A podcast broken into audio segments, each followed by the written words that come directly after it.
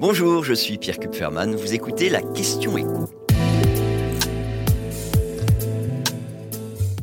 Pourquoi Total a décidé d'offrir une remise de 20 centimes par litre sur son carburant? Le gazole et l'essence seront donc moins chers dans les stations Total à partir de la rentrée. Moins 20 centimes du 1er septembre au 31 octobre et moins 10 centimes du 1er novembre jusqu'à la fin de l'année. Alors c'est pas la première fois que le groupe pétrolier français propose une ristourne à ses clients, mais c'est, pour le coup, la première fois que cette ristourne est aussi importante. D'autant que pendant ces quatre mois, toutes les stations du groupe seront concernées.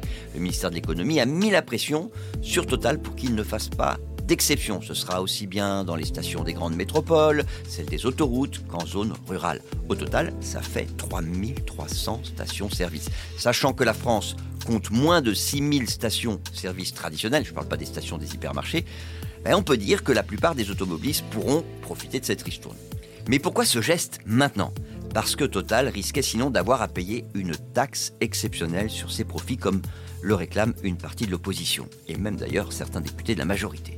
Et donc, pour éviter cela, le groupe a accepté de faire cette ristourne qui devrait lui coûter quelques centaines de millions d'euros. C'est difficile de donner un chiffre précis. Ça va dépendre de l'effet sur les ventes. Si faire son plein chez Total revient beaucoup moins cher que partout ailleurs, bah forcément ça va inciter les automobilistes à bouder la concurrence. Et que vont faire d'ailleurs les concurrents? Bah, Ceux qu'ils peuvent, ils vont essayer plus ou moins de s'aligner puis il y a les chaînes d'hyper et de supermarchés qui ne font quasiment aucune marge sur le carburant.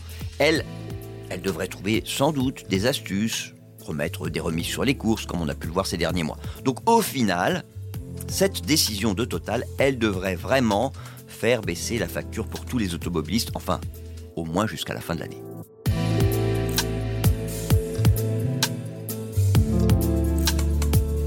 Vous venez d'écouter la question écho, le podcast quotidien pour répondre à toutes les questions que vous vous posez sur l'actualité économique. Abonnez-vous sur votre plateforme préférée pour ne rien manquer et pourquoi pas nous laisser une note ou un commentaire. À bientôt.